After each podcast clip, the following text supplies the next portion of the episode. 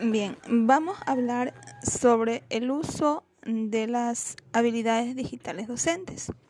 Y podemos mencionar que las habilidades eh, digitales docentes es el uso de los recursos digitales que asumen un papel importante en los procesos de enseñanza-aprendizaje, como una herramienta que permite una adecuada formación basada en la exploración, motivación e innovación de los objetivos académicos.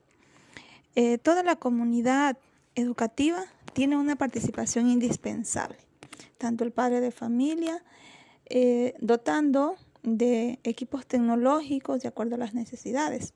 Asimismo, el estudiante, porque se ajusta a las nuevas tecnologías, a las nuevas metodologías de enseñanza y el uso adecuado.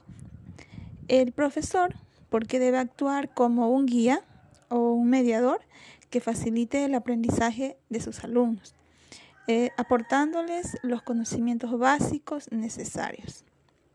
Las oportunidades eh, podrían ser avanzar profesionalmente, reconocer que la tecnología debe estar en los procesos de enseñanza-aprendizaje, como desafíos, aprender temas nuevos, modificar la forma de enseñar, incorporar las nuevas tecnologías, involucrarse más allá del horario de clase, promover la confianza y motivación al alumno, modificar los mecanismos de evaluación.